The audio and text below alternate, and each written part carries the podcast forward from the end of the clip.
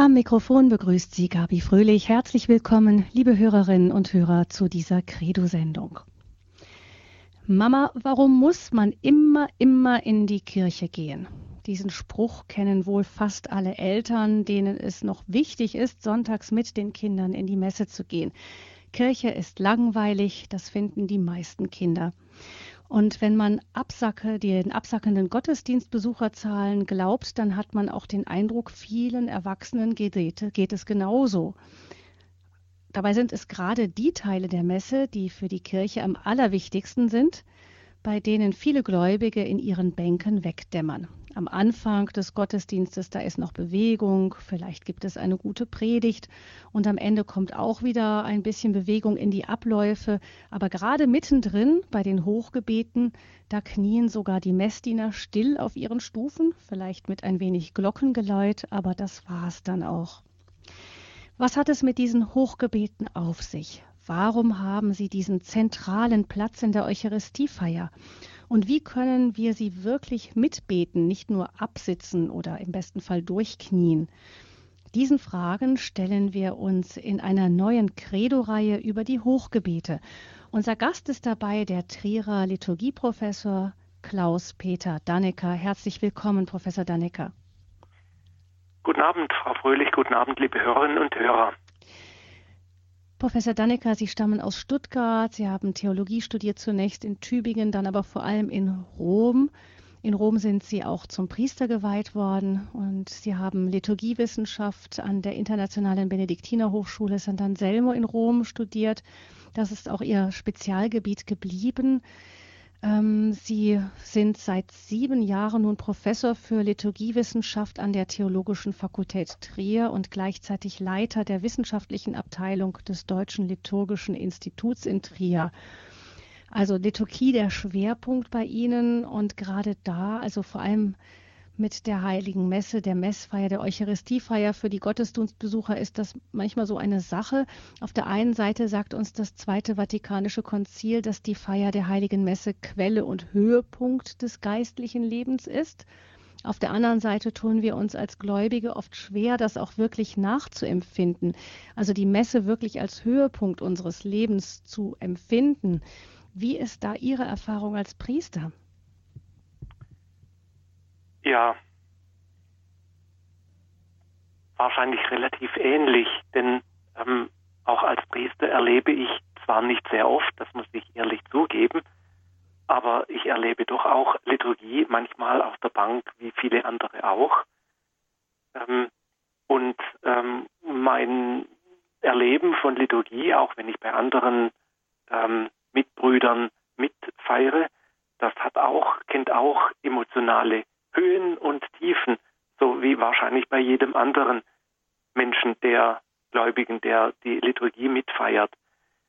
Und ähm, wenn man mal anfängt, darüber nachzudenken, Sie haben es ja in Ihren einleitenden Worten schon erwähnt, ähm, ist es manchmal ein ziemlicher Kampf, gerade mit Kindern.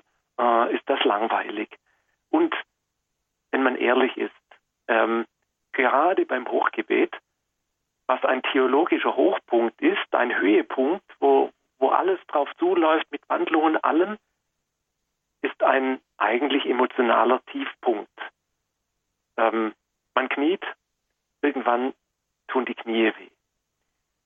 Der da vorne redet unendlich langsam und lange und man kennt ja eh schon. Ich habe das schon tausendmal gehört. Ja, vielleicht nicht tausendmal, aber hundertmal. Und ähm, da ist nichts mehr Neues, da passiert nichts, immer wieder ein gleicher Ablauf. Das wirkt dann sehr schnell langweilig und hm, schwierig. Und ähm, ich sage es auch öfters in der Vorlesung oder in Lehrveranstaltungen, ähm, das ist immer wieder neu eine Herausforderung, Liturgie so zu gestalten, dass ein theologischer Höhepunkt auch als emotionaler Höhepunkt erlebt wird. Das ist nicht leicht, vielleicht ist es sogar unmöglich, aber ich denke, ähm, da gibt es verschiedene Möglichkeiten ähm, und es gibt ja auch Möglichkeiten gegen die ähm, Langeweile ähm, vorzugehen. Eine entgegengesetzte Richtung läuft besonders schwierig. Also wenn wir daran denken, was besonders ähm, ja, man, man, ist ja eigentlich immer auf dem Kick aus, schon von Kindesbeinen an, viel Beschäftigung, viel Bewegung und ähm, die Spiele sind immer realitätsnah und packender, Filme und so weiter und so fort. Und dann ist die Messe da ja so ein richtiger Kontrapunkt. Ja, ähm, und das ist natürlich die Schwierigkeit, besonders unserer Zeit, äh, dass Liturgie in Konkurrenz steht mit sehr äh, durch, gut durchgestylten medialen Ereignissen, ähm, sei es im Fernsehen, sei es in anderen Medien. Da kann eine Liturgie mit ihrer schlichten und vielleicht herben Schönheit und Tiefe gerade bei Kindern nicht gut mithalten. Das muss man ganz ehrlich so zugeben. Ähm, aber ich glaube auch, ähm, dass Langweile, ähm, die man empfindet, ähm, vielleicht ähm, eher ein, auf, auf der Ebene der Empfindung bleibt. Das, das, ist, das ist etwas Persönliches. Äh, die Messe ist nicht langweilig, sondern das ist eine Empfindung, die wir haben. Äh, nichts ist langweilig, sondern äh, das, das liegt in, an uns, ob wir etwas als langweilig oder, oder auch interessant wahrnehmen oder nicht. Das sind Empfindungen. Ähm, die, die, sind so, das ist nicht äh, gut oder nicht böse, das kann ich gar nicht unterscheiden, aber ich weiß, das ist ein Signal, da kann ich was dafür oder dagegen tun. Ähm, was ist Langeweile oder wann wird Langeweile empfunden? Ähm, Langeweile wird dann empfunden, wenn man sich unterfordert fühlt, unnütz, wenn man nichts zu tun hat, Leerlauf hat, aber das auch nicht irgendwie füllen kann. Und gerade in unserer Zeit, die von uns eigentlich pausenlos irgendeine Beschäftigung oder etwas Nützliches fordert, ähm, ist es fatal, wenn man eben rumsitzt und nichts zu tun hat. Ähm, also im Wartezimmer beim Arzt oder äh, auf dem Bahnhof, bis der Zug kommt oder eben auch in der Messe. Da hat man ja angeblich nichts zu tun. Aber ich kann eben diese, diese Zeit auch füllen. Ähm, und ähm, gerade die Messe bietet sich dafür äh, sehr gut an, ähm, dass ich mich eben versuche, angesprochen äh, zu machen,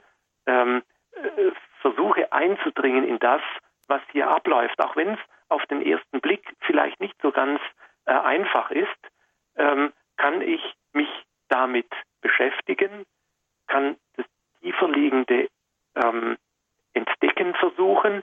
Ich kann versuchen zu erfassen, was passiert und dann das, was mir zunächst einmal langweilig erscheint, versuchen zu erschließen, in eine Welt einzudringen, ähm, die dann zu mir spricht. Dann wird eben das, was zunächst zuerst mal auf den ersten Blick langweilig war, fängt plötzlich an zu sprechen, spricht von meinem Leben, spricht von vielem anderen. Ich werde da ähm, äh, sozusagen von einem Blinden zu einem Sehenden. Ähm, meine Blindheit wird geheilt und ich nehme wahr, was da drin steckt. Ähm, eine, eine Welt geht mir auf. Ähm, das ist äh, der Versuch, den, ähm, äh, den ich heute versuchen will zu tun anhand des zweiten Hochgebets. Hm. Vielleicht ist es sogar so, dass wir dafür eben diese Atmosphäre, die in uns Langeweile hervorruft, überhaupt brauchen. Ich erinnere mich an eine Kindergärtnerin, die gesagt hat, Langeweile sei wichtig für die Kinder, weil Kinder sich nur in einer Langeweile sich selbst in der Zeit spüren und erleben. Und vielleicht ist es für uns Erwachsene tatsächlich auch so, dass wir ähm, auch diese Zeiten brauchen, in denen alles stillgelegt ist, sozusagen, damit wir überhaupt tiefer hinhören können. Ja, das ist ein wichtiger Aspekt, gerade in unserer Zeit, ein spiritueller Aspekt. Ähm, wir sind Meister darin, uns von uns selber abzulenken und nicht in unser Inneres hineinzuhören. Ähm, und genau dafür öffnet die Liturgie weit über das Hochgebet hinaus eigentlich die, die, äh, die Möglichkeit dafür, dass wir bei uns sind und damit auch bei Gott sind. Ähm, da, dafür ist Liturgie sehr, sehr kostbar. Aber leider muss man auch sagen, oft wird sie eigentlich auch so pausenlos gefeiert, wie auch unser sonstiges Leben ist. Aber eigentlich sollte auch Stille und das, was an und für sich zunächst einmal als langweilig erscheint, auch Platz haben, ähm, dass man eben mal nichts tut, dass etwas passiert, dass ich mal in mich hineinhorche und damit auch ähm, Dinge zu reden beginnen, die mir vielleicht zunächst einmal unbekannt, vielleicht sogar unangenehm sind, mit denen ich dann aber mit der Zeit lerne umzugehen. Da erschließt sich eine Welt in mir, aber letztlich Gottes Welt, in die ich ja in der Liturgie ähm, eintrete. Wenn wir Liturgie feiern, treten wir ein in Gottes Welt. Das ist sein Angebot. Man spricht auch davon, dass wir vorauskostend das himmlische Hochzeitsmahl in unserer Welt in der Liturgie schon mitfeiern. Äh, selig die geladen sind zum Hochzeitsmahl des Herrn ist einer der verschiedenen Möglichkeiten, zur Kommunion einzuladen. Und da an der Stelle merkt man es, wir haben Teil an der Welt Gottes, die hineinreicht in unsere Welt und die unsere Welt durchdringen will, immer mehr durchdringen will. Das ist nicht langweilig, das ist höchst spannend, aber ich muss dafür eine Sensibilität entwickeln, ein, ein, ein Gespür dafür bekommen, dass dies, diese Welt Gottes in, in unsere Welt hineinreicht. Und damit sind wir jetzt schon mitten im Thema, das uns in dieser Serie mit Ihnen über die Hochgebete beschäftigen wird. Heute im ersten Teil fragen wir, was ist ein Hochgebet am Beispiel des zweiten eucharistischen Hochgebets der Messfeier? Und jetzt steht am Anfang dann natürlich zunächst die Grundsatzfrage, was das Hochgebet überhaupt ist. Warum heißen die Hochgebete eigentlich so Hochgebete? Ja, vielleicht nicht, weil sie höher sind wie andere Gebete, ähm, sondern weil es ein besonderes Gebet ist, so wie man kann sich das ganz einfach am, am Wort Hochzeit, das ist auch keine höhere Zeit, aber eine wertvollere Zeit, eine besondere Zeit. Genauso ist das Hochgebet ein ganz besonderes Gebet. Es ist eine deutsche Bezeichnung. Die lateinische Bezeichnung heißt Prex Eucharistica, also wenn man es wörtlich übersetzt, Eucharistiegebet. Und damit sind wir schon bei einer sehr wesentlichen Charakterisierung dieses Gebetes. Es ist ein Gebet, das Eucharistein, also Dank sagt. Ein Danksagungsgebet, ein großes Dankgebet ist das Hochgebet der Messfeier. Früher hat man auch noch Kanon oder Messkanon dafür dazu gesagt. Kanon heißt eigentlich Richtschnur, ähm, also so Leitlinie, die einen durch das Gebet äh, führt. Äh, Messkanon ist heute auch noch, manchmal hört man es noch relativ selten, man, es ist nicht falsch, ähm, aber meistens spricht man vom Hochgebet oder vom Eucharistiegebet. Es gibt verschiedene Hochgebete und nicht nur das eucharistische Hochgebet in der Messe. Das ist ein ganz besonderes Beispiel, das uns allen bekannt ist.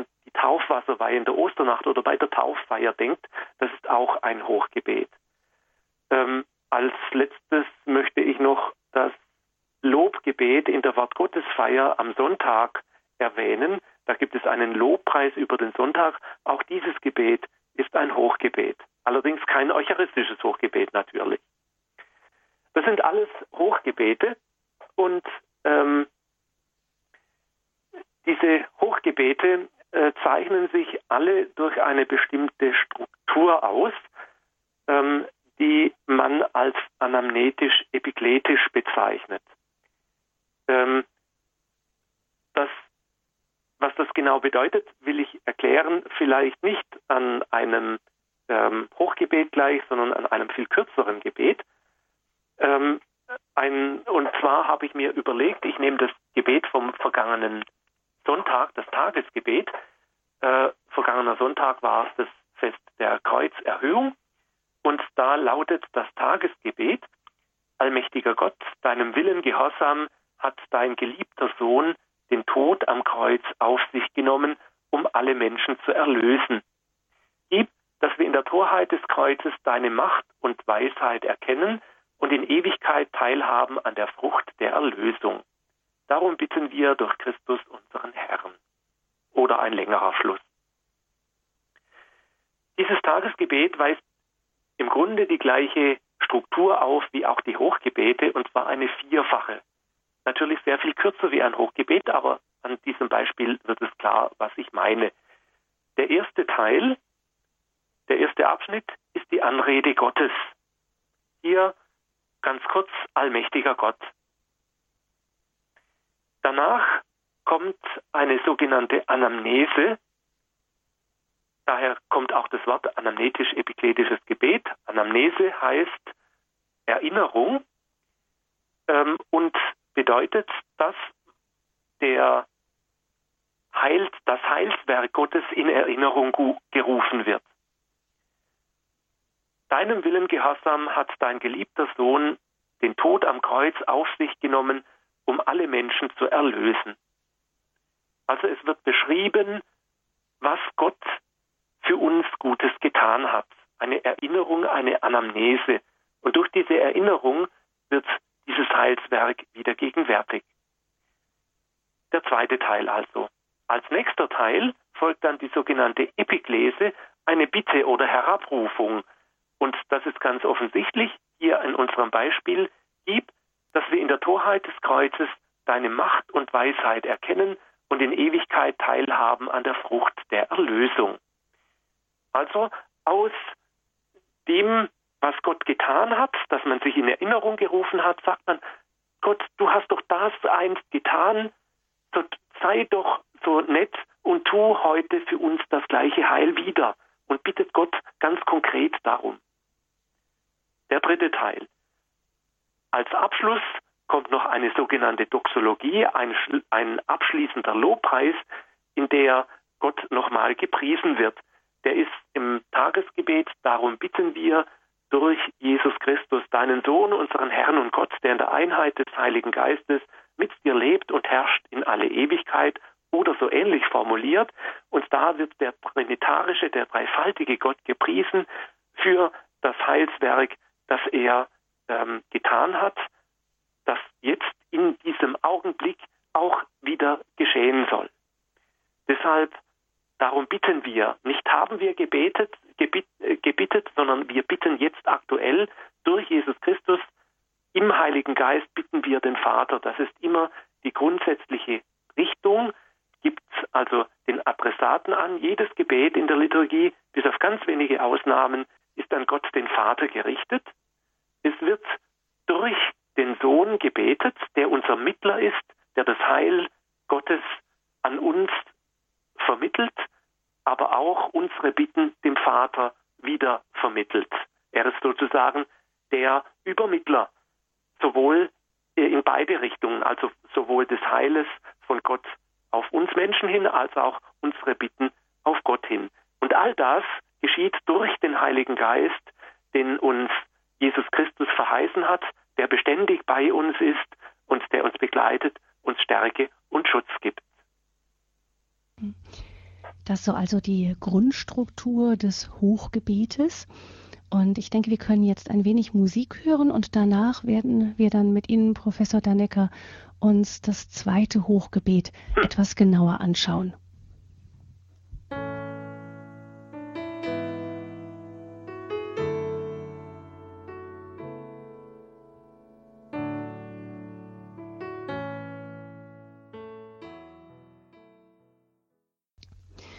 Was ist ein Hochgebet? Das fragen wir in einer neuen Serie mit Professor Dr. Klaus-Peter Dannecker, Liturgiewissenschaftler an der Theologischen Fakultät Trier. Und wir haben in dieser ersten Sendung nun besonders das zweite eucharistische Hochgebet der Messfeier im Blick. Und Professor Dannecker, vielleicht gucken wir uns das jetzt mal etwas genauer an. Ja, ich hatte ja die vier Grundbestandteile schon erwähnt und anhand des Tagesgebetes von Kreuzerhöhung mal versucht ähm, darzustellen. Wir haben eine Anrufung Gottes, wir haben eine Anamnese, eine Rückerinnerung an das Heil, das Gott gewirkt hat. Wir haben eine Epiklese, die äh, bittet, ähm, eine Herabrufung. Und wir haben schließlich als, viertes, als vierten Teil eine Doxologie, ein, einen abschließenden Lobpreis. Ich möchte jetzt das zweite Hochgebet im Text anschauen und ähm, das zunächst einmal die vier Hauptbestandteile markieren und in einem zweiten Durchgang dann das noch ein bisschen enger versuchen zu äh, kommentieren. Wenn Sie mitlesen möchten, können Sie das gerne tun. Im Gotteslob steht das zweite Hochgebet abgedruckt. Im neuen Gotteslob allerdings nicht genau in der Version, die wir in der Liturgie verwenden. Da hat man eine Vorabübersetzung ähm, verwendet, die in ein zukünftiges äh, Messbuch aufgenommen werden könnte. Da gibt es ein paar kleinere Textabweichungen. Ich verwende hier jetzt den offiziell vorgeschriebenen Text für die Liturgie aus dem Messbuch. Sie können trotzdem im neuen Gotteslob mitlesen oder aber im alten Gotteslob ist es genauso drin. Im neuen Gotteslob finden Sie das eucharistische Hochgebet, das zweite eucharistische Hochgebet ab 588 2 und im alten Gotteslob, wer das lieber, wer das noch zur Hand hat, kann das auch dort nachlesen und mitlesen und da ist es sogar der Text, den man ähm, hat. Das ist im alten Gotteslob also Nummer 360 ähm, oder eben im Schottmessbuch ist es auch enthalten. Zunächst noch ein paar Worte, bis Sie das Gotteslob oder den Schott herausgekramt haben. Äh, zunächst noch ein paar Worte zur Entstehung dieses zweiten Hochgebetes. Bis zur Liturgiereform nach dem Zweiten Vatikanischen Konzil kannte unsere Kirche, die römische Kirche, nur ein Hochgebet. Das hatte sich im fünften Jahrhundert so etwa herausgebildet, ist dann immer mehr gewachsen und hat sich dann verfestigt. Zuvor gab es auch andere. Und nach, der, nach dem Zweiten Vatikanischen Konzil hat man sich entschlossen, die, diesem Hochgebet, was heute das erste Hochgebet im Messbuch ist, noch weitere zur Seite zu stellen und hat dafür für das zweite Hochgebet auf eine ganz alte Vorlage zurückgegriffen, nämlich auf eine Beschreibung des römischen Gemeindelebens aus dem beginnenden dritten Jahrhundert, vermutlich von Hippolyt, einem römischen Priester und Bischof, und ähm, der hat eine Gemeinde, das Gemeindeleben in Rom beschrieben um etwa 215 und in dieser Beschreibung hat er auch ein Hochgebet erwähnt und wörtlich aufgeschrieben. Das war damals eine absolute Ausnahme. Man hat damals frei gebetet. Man hat in etwa eine Struktur gehabt. Die hat man gefüllt. Ähm, aber wie man die gefüllt hat, wie die einzelnen Priester die gefüllt haben, war frei. Das war nicht, nicht vorgeschrieben, vorgesehen. Es gab keinen Text. Netterweise hat Hippolyt eine, ein Hochgebet, das er vermutlich selber verwendet hat, aufgeschrieben und das ist uns überliefert worden. Und auf dieses Hochgebet hat man zurückgegriffen. Das ist ähm, dann an unsere heutigen ähm, Bedürfnisse angepasst worden und ähm, ist damit dann in das Messbuch aufgenommen werden. Ich lese es jetzt vor und ähm, werde dann sagen, an welchen Stellen wir jetzt sind. Wir haben die vier Hauptteile, also zunächst einen Lobpreis Gottes. Das Hochgebet beginnt mit der Präfation und damit mit dem Dialog. Der Herr sei mit euch und mit deinem Geist, er erhebe die Herzen. Wir haben sie beim Herrn. Lasset uns danken dem Herrn, unserem Gott, das ist würdig und recht. Das ist noch ein Dialog, der zwischen Priester und Gemeinde stattfindet. nach diesem Dialog geschieht eine Wendung. Man wendet sich Gott zu. Das merkt man an der Anrede. In Wahrheit ist es würdig und recht dir, also dir, Gott Vater, Herr, heiliger Vater, immer und überall zu danken durch deinen geliebten Sohn Jesus Christus.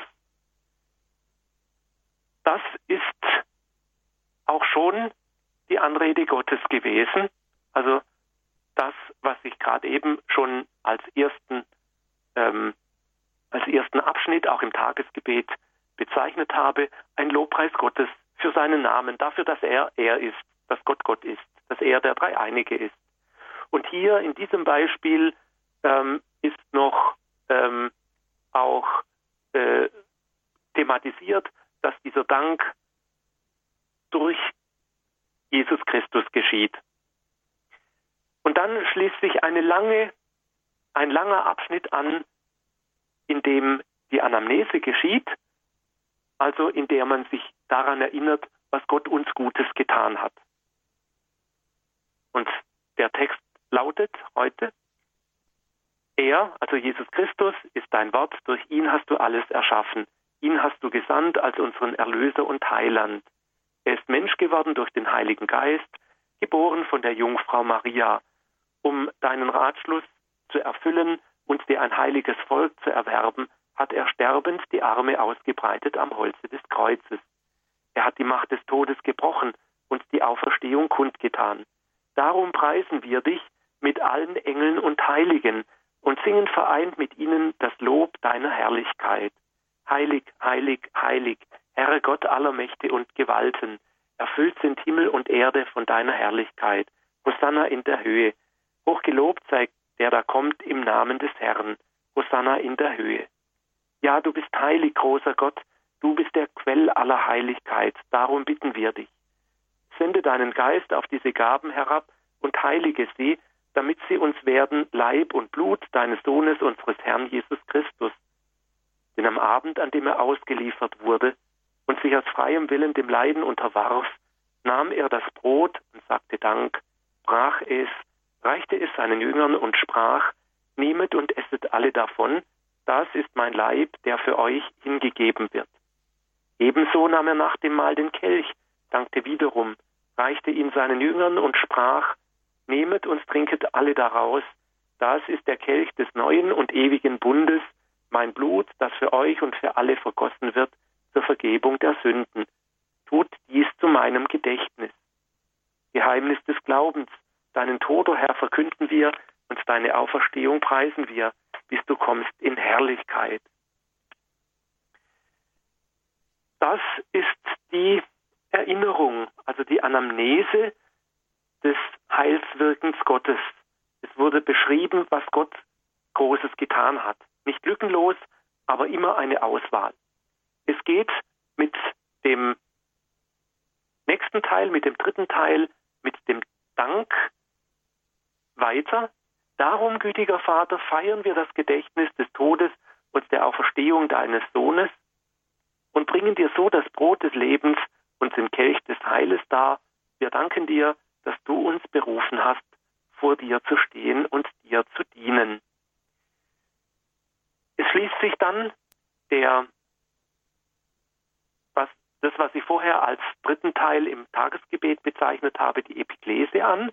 Und das merkt man ganz deutlich. Hier beginnt das sogar mit Wir bitten dich.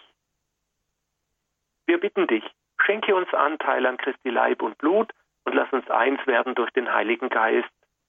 Gedenke deiner Kirche auf der ganzen Erde und vollende dein Volk in der Liebe, vereint mit unserem Papst, unserem Bischof und allen Bischöfen, unseren Priestern und Diakonen und mit allen, die zum Dienst in der Kirche bestellt sind. Gedenke unserer Brüder und Schwestern, die entschlafen sind, in der Hoffnung, dass sie auferstehen. Nimm sie und alle, die in deiner Gnade aus dieser Welt geschieden sind, in dein Reich auf, wo sie dich schauen von Angesicht zu Angesicht. Vater, erbarme dich über uns alle, damit uns das ewige Leben zuteil wird, in der Gemeinschaft mit der seligen Jungfrau und Gottesmutter Maria, mit deinen Aposteln und mit allen, die bei dir Gnade gefunden haben von Anbeginn der Welt dass wir dich loben und preisen durch deinen Sohn Jesus Christus. Durch ihn und damit beginnt dann der abschließende Lobpreis, die Doxologie durch ihn und mit ihm und in ihm ist dir, Gott allmächtiger Vater, in der Einheit des Heiligen Geistes alle Herrlichkeit und Ehre, jetzt und in Ewigkeit. Amen. Das ist also der Text in seinen grundsätzlichen vier Teilen, also ein Lobpreis Gottes, ein, eine, eine recht lange Anamnese des Heilswirken Gottes, die abschließt mit einem Dank und dann die Epiklese, also die Bitte, äh, die auch sehr ausführlich ist, ähm, und dann schließlich eben der abschließende Lobpreis. Diese vier Teile möchte ich jetzt noch einmal in einem zweiten Durchgang etwas genauer anschauen, nachdem wir uns den großen Überblick verschafft haben. Ja, vielleicht ähm, gucken wir es dann einfach einzeln nochmal an. Man hat so den Eindruck, dass ähm, vom Empfinden des Messbesuchers her, dass da nochmal ein Höhepunkt im Hochgebet ist, nämlich die Wandlungsworte. Ist das richtig, dass man dann nochmal sagen kann, dass das Hochgebet selbst dann nochmal einen Höhepunkt hat? Ja, ähm, das hat auf jeden Fall äh, einen Höhepunkt, wenn man auch von der Theologie her sagt, äh, eine Wandlung genau an der Stelle festzumachen, ist schwierig. Mhm. Ähm, äh, und das ganze Gebet ist notwendig und hat konsekratorischen wandelnden Charakter, aber traditionell wird eben die Wandlung an den Worten Jesu festgemacht. Das wird ja auch noch äh, versucht mit ähm, oft mit Glockenzeichen oder Stille oder Hinknien, äh, Weihrauch ähm, zu unterstreichen, dieser mhm. Höhepunkt. Ähm, und äh, wird damit natürlich dann noch einmal hervorgehoben. Hm. Und ist es so, dass wenn Sie sagen, dass das ganze Hochgebet eigentlich zur Wandlung dazugehört, also man kann nicht die Worte einfach rausnehmen, sondern es, ja. gehört, es ist ein Ganzes, ähm, ist, ist dann der Priester auch genau so an diesen Text gebunden oder ist er da auch freier? Nee, der, der Priester ist grundsätzlich an den Text des Hochgebetes gebunden, wobei es natürlich verschiedene Hochgebete zur Auswahl gibt. Das ist nur eines. Äh, mhm. Wir haben im Messbuch 4 darüber hinaus gibt es noch weitere, sodass man auf etwa zehn Hochgebete kommt. Ähm, aber an diesen Text ist man gebunden. Natürlich darf man ähm, kleinere Dinge einfügen, zum Beispiel bei den Verstorbenen oder bei den Heiligen kann man ähm, äh, kann man Namen einfügen oder, oder Ergänzungen einfügen, aber grundsätzlich ist man an diesem äh, Text gebunden. Hm. Ja, gucken wir uns jetzt vielleicht die einzelnen Teile nochmal an. Also da ja. steht am Anfang ähm, die Anrufung. Genau, die, wir haben die hm. Anrufung Gottes. Da habe ich ja schon vorher eine Kleinigkeit dazu gesagt. Ähm, weil mir der ursprüngliche Text aus der römischen ähm, Gemeinde so sehr gefällt, werde ich ab und zu mal auf diesen ähm, zurückverweisen und da ist diese Anrufung Gottes ganz, ganz knapp und prägnant. Dank sagen wir dir Gott, mehr nicht. Wirklich ganz schlicht und auf das Wesentliche beschränkt und es geht los mit dem Dank, sagen wir dir Gott. Dank. Und das ist das, was dann ausgefaltet wird. Dank. Mehr ist es nicht. Das wird durch den an die anderen Hochgebete und an unsere Tradition, die mittlerweile dann eben seit 215 dann äh, gekommen ist, ein bisschen äh, verstellt, wenn wir heute anfangen, zuerst mit dem Präfationsdialog, den hat es damals natürlich auch schon gegeben, aber mit in Wahrheit ist es würdig und recht, dir, heiliger Vater, immer und überall zu danken. Da kommt das Dank, sagen wir, dir Gott ist da viel, viel würziger, würde ich mal sagen. Jedenfalls ist es die, die Anrede Gottes. Gott wird angeredet, der Allmächtige, der dreifaltige Gott. Und allein das, dass wir miteinander versammelt in der Kirche sind und diesen allmächtigen Gott, der Himmel und Erde erschaffen hat, anreden, darf uns eigentlich einen heilsamen Schauer über den Rücken laufen lassen. Wir reden jetzt mit Gott und wir dürfen das, weil wir ihn auch Vater nennen dürfen, weil er unser Vater ist, dürfen wir mit ihm reden. Und das tun wir. Herr, heiliger Vater, Und eigentlich müssen wir immer und überall ihm Dank sagen. Nicht nur da am Sonntagmorgen die Stunde in der Messe, sondern immer und überall, sodass unser ganzes Leben ein, ein Lob und ein, ein Dank vor Gott sein soll. Das ist also der Anfang. Ähm, und ähm, das zweite Hochgebet hat eine Präfation, die aus der Tradition, also aus dieser ursprünglichen Vorlage stammt, die aber ausgetauscht werden kann, sodass die Präfation oft auch eine andere sein wird. Ähm, ich nehme hier die, die zum zweiten Hochgebet zugehörige Präfation, weil sie eine christologische ähm, Präfation ist und Christus beschreibt in dem, was er für uns getan hat. Jetzt kann man vielleicht schon fragen, ja, hm, man fängt hier mit Christus an, aber eigentlich hat man ja Gott Vater noch gar nicht gelobt und gepriesen. Wenn man es vergleicht mit anderen Hochgebeten, kommen wir noch drauf, bei dem vierten Hochgebet werden wir das sehr deutlich sehen, ähm, da fällt ja eigentlich der Lobpreis Gottes des Vaters. Das ist so kurz, das sind nur zwei, drei Zeilen und eigentlich verdient er doch viel mehr Lobpreis. Ja, muss man sagen, aber wenn man an die ursprüngliche Quelle schaut, in diese römische Gemeindebeschreibung, dann ist äh, vorher bei dieser Messe, wo dieses Hochgebet verwendet wurde, eine Bischofsweihe gewesen und im Weihegebet der Bischöfe, übrigens, das man bis heute auch verwendet, ist Gott Vater gepriesen. Und deshalb hat man das nicht mehr wiederholt hier an dieser Stelle. Man muss sich das also dazu denken. Es wird also Jesus Christus gelobt und gepriesen für das, was er ist. Er ist das Wort, durch den alles erstanden ist. Er ist ähm, der ähm, geliebte Sohn Jesus Christus. Also damit wird die, die Liebesbeziehung zwischen Vater und Sohn ähm, thematisiert und, und, und ausgesprochen. Durch ihn ist alles geschehen. Er ist gekommen als unser Erlöser und Heiland. Und dann wird das näher beschrieben, wie er unser Erlöser und Heiland ist, Mensch geworden, im Heiligen Geist, geboren von der Jungfrau Maria. Also die Menschwerdung durch Maria. Und zwar, um im Gehorsam des Vaters zu stehen und seinen Heilswillen zu erfüllen, seinen Ratschluss, wie es in einem alten deutschen Wort heißt, ein sehr schönes Wort, allerdings nicht mehr so geläufig. Es ist der Wille Gottes, der Ratschluss Gottes, dass er uns heil tun will und deshalb kommt Jesus Christus und stirbt für uns am Kreuz. Er, sterben breitet er am Kreuz die Arme aus. Er hat die Macht dadurch des Todes gebrochen und die Auferstehung kundgetan. Ähm, darum preisen wir ihn und singen das Heilig. Das Heilig, das wir heute ganz selbstverständlich in unserer Messe haben, in der Mitte des Hochgebetes, war ursprünglich gar nicht im Hochgebet drin. Das kannte die Vorlage nicht. Das ist also nachträglich eingefügt.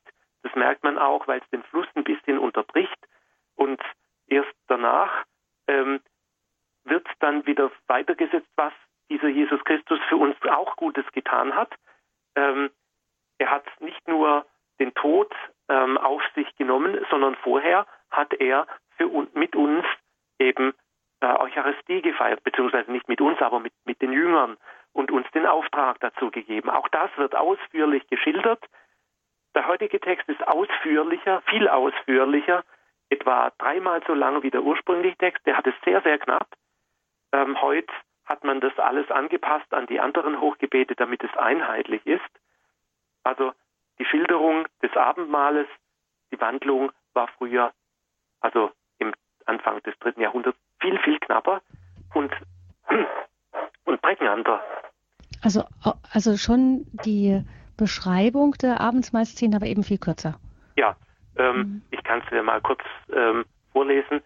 Äh, da heißt es, ähm, um den Tod aufzuheben und dann kommen noch ein paar Sachen und die Auferstehung kundzutun, nahm er das Brot, sagte der Dank und sprach, nehmet, esset, dies ist mein Leib, der für euch zerbrochen werden wird. Ebenso auch den Kelch und sagte, dies ist mein Blut, das für euch vergossen werden wird. Wenn ihr dies tut, tut ihr es zu meinem Gedächtnis. Alles. Mhm. Also ganz, ganz knapp und prägnant auf das Wesentliche. Und an diesem ursprünglichen Text merkt man eigentlich noch, wie die Schilderung des letzten Abendmahls Bestandteil der, des, des Duktus ist, in dem es darum geht, das Heilswirken Gottes äh, durch Jesus Christus zu erklären. Leben, Kreuzestod, eben auch die Eucharistie und die Geistsendung. Und können wir das uns so vorstellen, dass das damals auch so war, dass eben der Priester diese Gebete dann eben auch mit den Zeichen Brot und Wein heben begleitet hat? Nein, nein. Ähm, also die äh, Gaben, die blieben auf dem Altar liegen. Die Erhebung ähm, von Brot und Kelch, die ist erst im Mittelalter aufgekommen, also so im, im 10. bis 12. Jahrhundert zunächst das Brot und, und erst später dann äh, den, den Kelch. Also das war ein reines Gebet ohne äh, größere äh, Gestik dabei. Also das war ganz, ganz schlicht und rudimentär. Und dennoch ging man aber von einer wirklichen Wandlung aus. Ja, natürlich. Ja. Mhm. Also sie haben genauso äh, gültig und richtig Messe gefeiert, wie wir es heute tun. Mhm. Und ähm, noch eines ist, ähm, Sie sagten, der Vater wird nur kurz erwähnt, der Heilige Geist wird explizit gar nicht erwähnt. Der kommt nachher. Und zwar, ähm, wenn man ähm, äh, die Heilsgeschichte schaut, hat der Vater geschaffen, hat den Sohn gesandt, der hat gelebt, ähm, hat Eucharistie gefeiert, äh, ist äh, gestorben, auferstanden und erst nach der Auferstehung hat er an Pfingsten den Heiligen Geist gesandt. Und dieser Chronologie schließt sich das Hochgebet an und fügt dann erst nachher äh, die Bitte um die Geistsendung äh, ein. Erst, also nach der Auferstehung sozusagen, kommt dann die Geistsendung mit der Bitte, äh, du hast damals den Geist gesandt, jetzt schicken doch auch über uns und das ist dann genau der Punkt, wo dann das Hochgebet auch sich wendet von, vom, vom Dank, vom, von, von der Erinnerung zur Bitte. Hm. Bevor wir diesen Bittteil noch genauer anschauen, hören wir ein wenig Musik.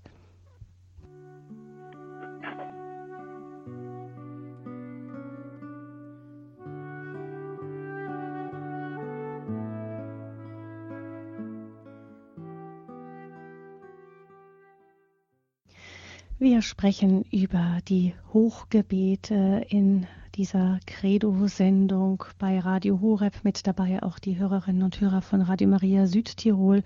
Professor Dr. Klaus-Peter Dannecker hat uns die Einzelteile der Hochgebete, der eucharistischen Hochgebete auch dargelegt, vor allem das, am Beispiel des zweiten eucharistischen Hochgebetes, der Messfeier. Und wir sind haben uns etwas genauer angeschaut, die Anrufung am Anfang und die Anamnese dann, also die Erinnerung an das Heilsgeschehen. Und auf die Anamnese folgt die Epiklese, haben wir schon gehört, also der Bittteil des Hochgebetes. Und auch da wollen wir jetzt noch ein wenig genauer hinschauen, Professor Dannecker. Ja, ähm, wir waren so in etwa am Ende des ähm, anamnetischen Erinnerungsteiles, der dann übergeht in den Dank. Ähm, darum feiern wir das Geheimnis des Todes und der Auferstehung deines Sohnes und bringen das Brot des Lebens und den Kelch des Heiles dar. Das ist der Teil, der dann nach dem Geheimnis des, des Glaubens kommt und nochmal zusammenfasst, dieses, diese Anamnese zusammenfasst. Äh, Gedächtnis des Todes und der Auferstehung.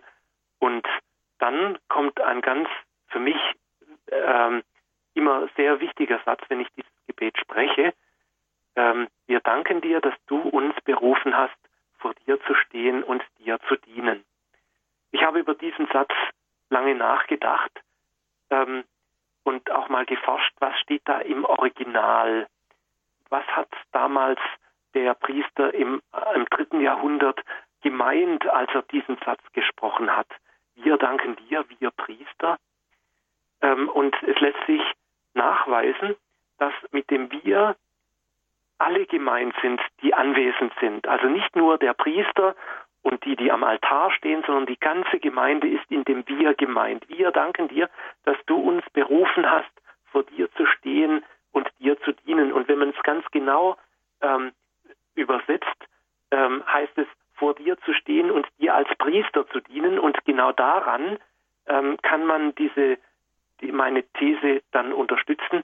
Es geht nicht darum, um das, das besondere Priestertum, sondern das allgemeine Priestertum, weil wir durch unsere Taufe ähm, Anteil haben, alle, alle Getauften haben Anteil am allgemeinen Priestertum, am Priestertum Jesu Christi.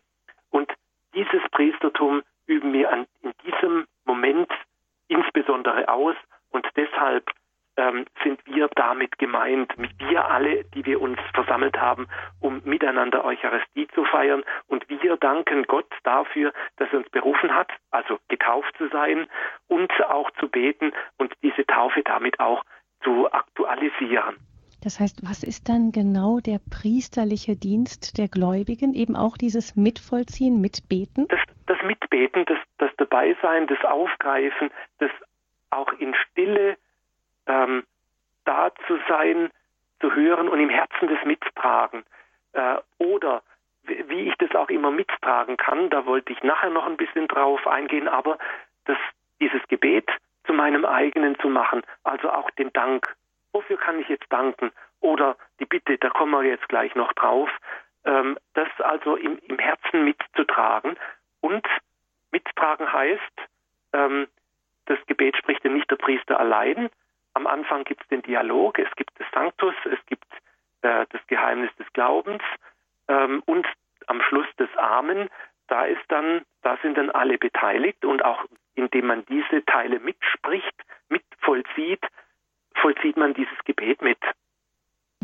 Und äh, da folgt dann vielleicht auch nicht umsonst eben die Bitte darum, dass wir dann durch den Anteil an Christi Leib und Blut eins werden durch den Heiligen genau. Geist? Ja, ja. Das ist jetzt ähm, ein, ein, eine schöne Stelle. Ähm, heute heißt sie, schenke uns Anteil an Christi Leib und Blut und lass uns so eins werden durch den Heiligen Geist. Das ist die Geistsendung, also das Pfingstereignis, das hier noch so durchschimmert. Ähm, äh, ursprünglich hieß es, ich lese es vor, mir gefällt der Text so schön, äh, und wir bitten dich, deinen Heiligen Geist zu senden auf die Gabe der Heiligen Kirche, versammle sie zur Einheit und gib allen, die das Heilige empfangen, Erfüllung mit Heiligem Geist zur Stärkung des Glaubens und der Wahrheit. Ein Wunder, eine wunderschöne Formulierung, äh, wo dann äh, viel deutlicher als heute zum Ausdruck kommt, dass die Geistsendung auf die Gaben, auf Brot und Wein eigentlich genau das gleiche ist wie die Geistsendung auf die Versammelten, auf die, die nachher die Gaben empfangen, also auf die Kommunikanten. Man spricht auch von der Kommunikantenepiklese, das heißt das Herabrufen, das Herabkommen des Heiligen Geistes auf alle, die versammelt sind. Also ein spannender Vorgang, ähm, der, der hier geschieht. Anschließend geht es ähm, um die Bitten. Das ist auch ein Teil, der komplett neu ist. Den gab es im dritten Jahrhundert noch nicht. Da wird der Kirche gedacht. Ähm, da verbindet man sich mit allen, die in der Kirche etwas zu tun und zu sagen haben, aber alle, die zum Dienst in der Kirche bestellt sind, und das sind wir alle, dann ähm, geschieht die Bitte äh, für die Verstorbenen. Ähm, derer wird äh, insbesondere gedacht. Und schließlich ähm, der dritte Teil dieses Bitteiles ähm, geht über uns alle. Vater, erbarme dich über uns alle, damit uns das ewige Leben zuteil wird. Also äh, das, was wir letztlich erhoffen, ähm, ewig zu leben und bei Gott zu leben, in der Gemeinschaft mit Maria und allen Heiligen, die Gnade gefunden haben. Mhm. Bei Gott. Und dann am Ende folgt dann noch eben dieser abschließende Lobpreis. Genau, genau, die Doxologie durch ihn, also durch Christus und mit ihm und in ihm, da geschieht, da wird nochmal ganz, ganz ausdrücklich geschieht.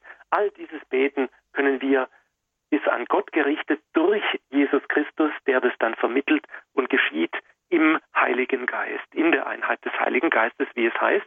Und das Amen, in das dann alle einstimmen, ist dann sozusagen die Unterschrift aller, die ähm, bei der Messe anwesend sind und dieses Gebet dann so mittragen.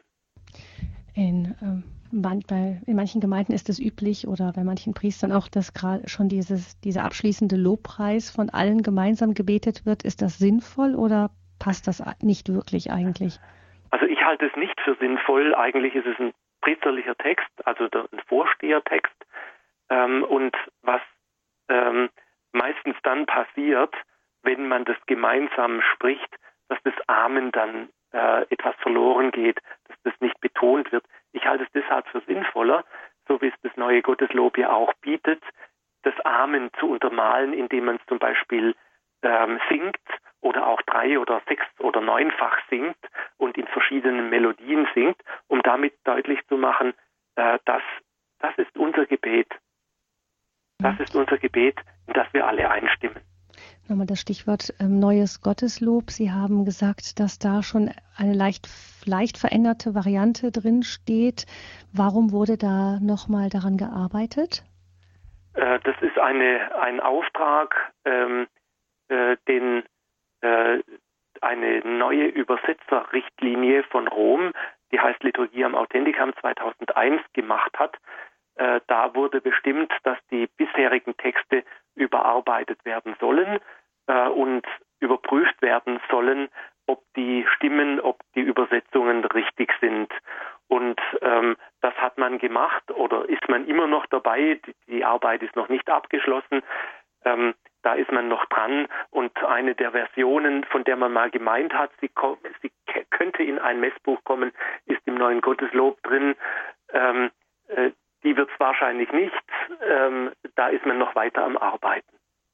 Also man versucht da noch präziser in den Übersetzungen zu sein. Kommen wir jetzt nochmal ja. zu dem Thema, das uns eingangs beschäftigt hat. Ähm, hm. Die Langeweile, die viele Gläubige genau an diesem wichtigen Gebet überkommt. Gibt es da etwas, Sie haben es eben schon angedeutet, ähm, eigentlich ähm, geht es nicht darum, dass wir daneben sind und der Priester vorne das Eigentliche tut, sondern eigentlich ist es so gedacht, dass alle das mitvollziehen. Genau, das ist eigentlich der Wunsch, die Idee dahinter.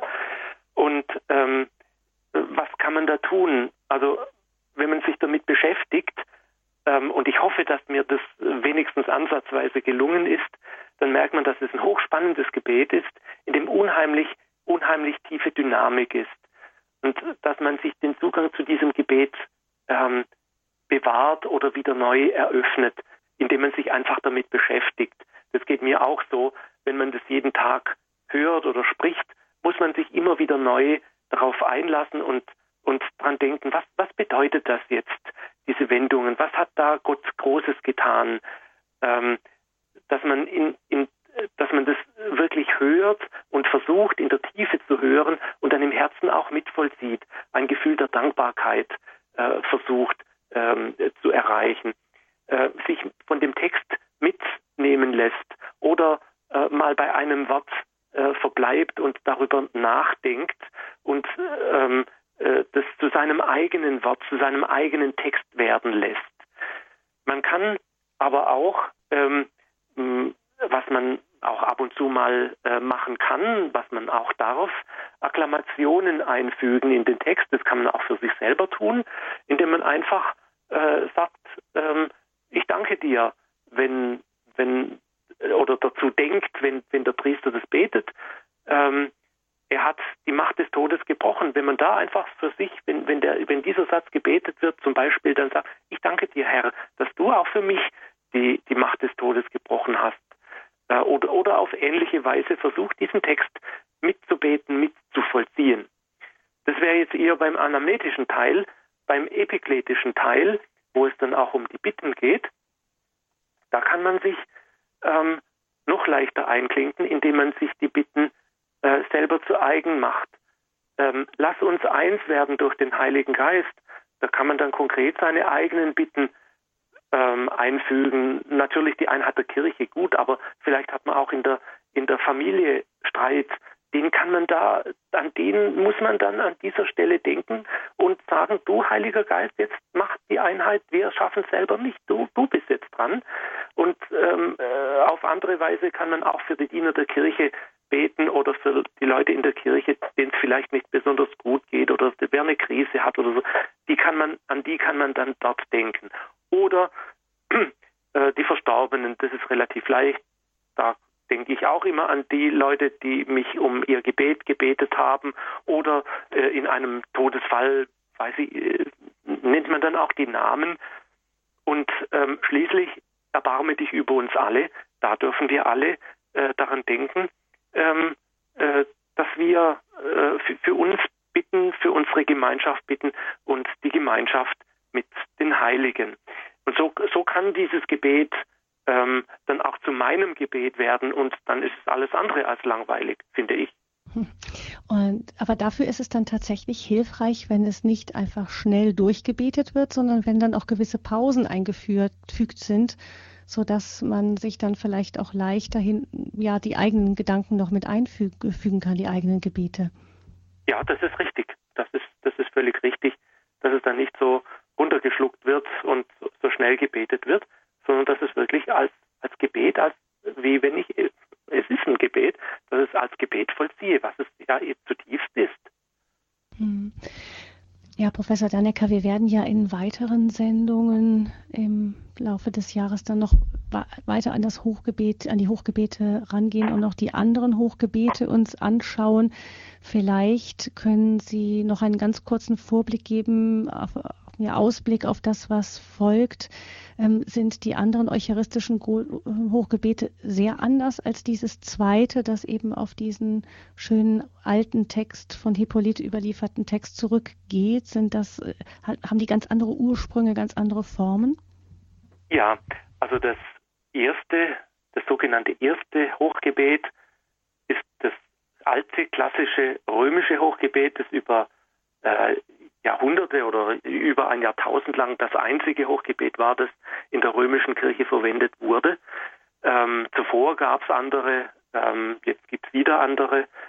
Ähm, dieser Text ist ähm, von der Struktur her sehr viel komplexer, weil eben da jedes Jahrhundert dann irgendwas dazu gebastelt hat und es nicht immer äh, in der ursprünglichen Logik entsprechend getan hat.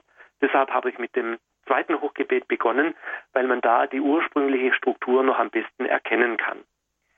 Dann gibt es im Messbuch das dritte Hochgebet. Äh, das ist eine Neuschöpfung, ähm, die im Zuge der Liturgiereform gemacht wurde und wo man aus ähm, Erhebungen und Forschungen einen neuen Text äh, geschaffen hat.